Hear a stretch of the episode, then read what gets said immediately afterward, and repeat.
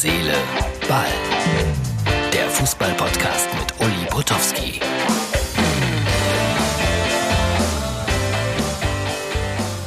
Ausgabe Nummer 222 vom 27. März 2020. Herz, Seele, Ball. Schaffe ich es, eine Ausgabe ganz ohne Corona hinzubekommen? Nein. Englands Amateurfußballer beenden die Saison.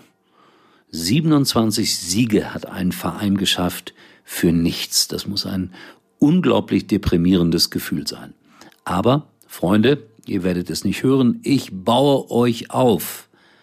Dann seid ihr in der nächsten Saison dran.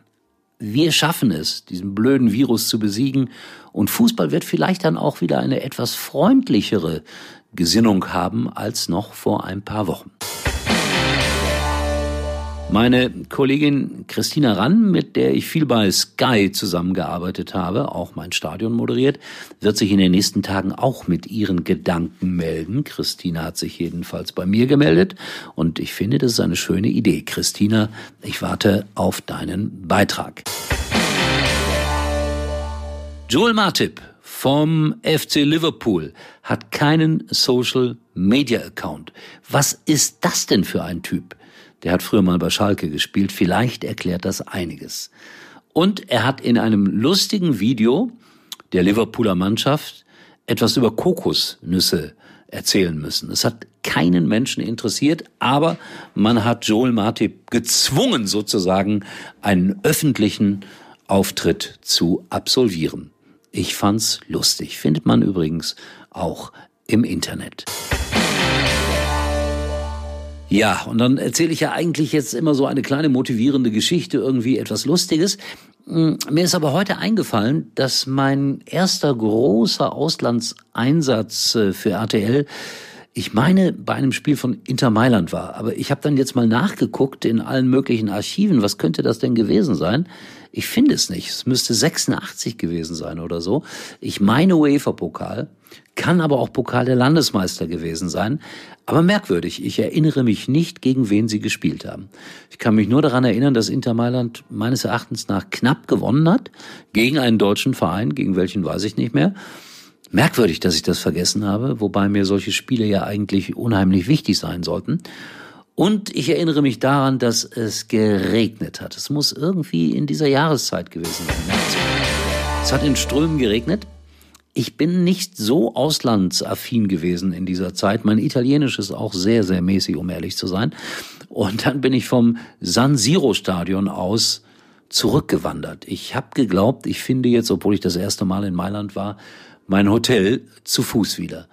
Wie gesagt, es hat in Strömen geregnet, ich war pitschenass und ich marschierte los. Kein Taxi, weit und breit. Ihr müsst wissen, dass man nach einer Übertragung meistens noch anderthalb, zwei Stunden unter Umständen im Stadion ist. Die Fans waren weg, die Taxen vor dem San Siro Stadion waren weg. Giuseppe Merza Stadion kann man auch sagen. Und ich auf den Straßen von Mailand ganz alleine. Ich kann mich erinnern, dass ich ein sehr melancholisches Gefühl hatte und das müsst ihr ja auch noch mal verinnerlichen. Es gab keine Handys, also man konnte jetzt nicht mal kurz zu Hause anrufen und sagen, hey, wie war's denn? Hast du gehört, wie ich kommentiert habe oder so? Nee, das ging einfach nicht. Und so wanderte ich melancholisch durch Mailand in der Hoffnung, mein Hotel wiederzufinden. Ich hab's nicht gefunden. Ehrlich nicht. Ich bin hin und her geirrt durch diese große Stadt und irgendwann einmal, es muss weit, weit, weit nach Mitternacht gewesen sein, ich bekam auch schon ein bisschen Angst auf den Straßen, um ehrlich zu sein, fuhr ein Taxi über eine einsame Straße. Ich machte mich irgendwie lautstark bemerkbar. Das Taxi hielt an. Ich zeigte ihm meine Hoteladresse, die ich mir Gott sei Dank irgendwo aufgeschrieben habe. Und der Mann fuhr mich durch die Nacht von Mailand. Ich glaube, der hat mich sowas über die Leisten gezogen. Der war bestimmt eine halbe Stunde unterwegs und ich habe umgerechnet damals 60, 70 Mark bezahlt. Aber ich war froh, dass ich wieder in meinem Hotel war. Und sowas bleibt hängen. Auch diese Unbedarftheit, die man da an den Tag legte, so nach dem Motto, boah, Weltenbürger unterwegs. Nix Weltenbürger. Das war ein Strauchler, der da in Mailand unterwegs war. Aber irgendwie, wenn ich heute darüber nachdenke, schwingt wieder so ein bisschen Melancholie in der Geschichte mit. Vielleicht kann mir ja irgendjemand raussuchen, welches Spiel das war. Ich komme nicht drauf.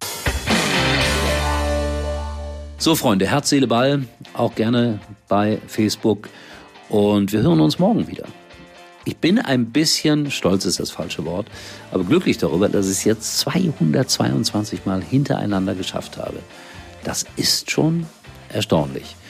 Und wir haben dann demnächst wieder längere Fassungen. Ich habe es versprochen, nachdem wir Holger Fand in dieser Woche hatten. Vielleicht machen wir es auch noch mal länger, also noch länger als eine Viertelstunde. Und erstaunliche Gäste werde ich haben. Heino vielleicht. Wie Heino, wird der eine oder andere sagen. Ja, ich sage nur, blau blüht der Enzian. Also viel Spaß mit Herz, Seele, Ball. Euer Uli, bis morgen. Uli war übrigens mal Nummer 1 in der Hitparade.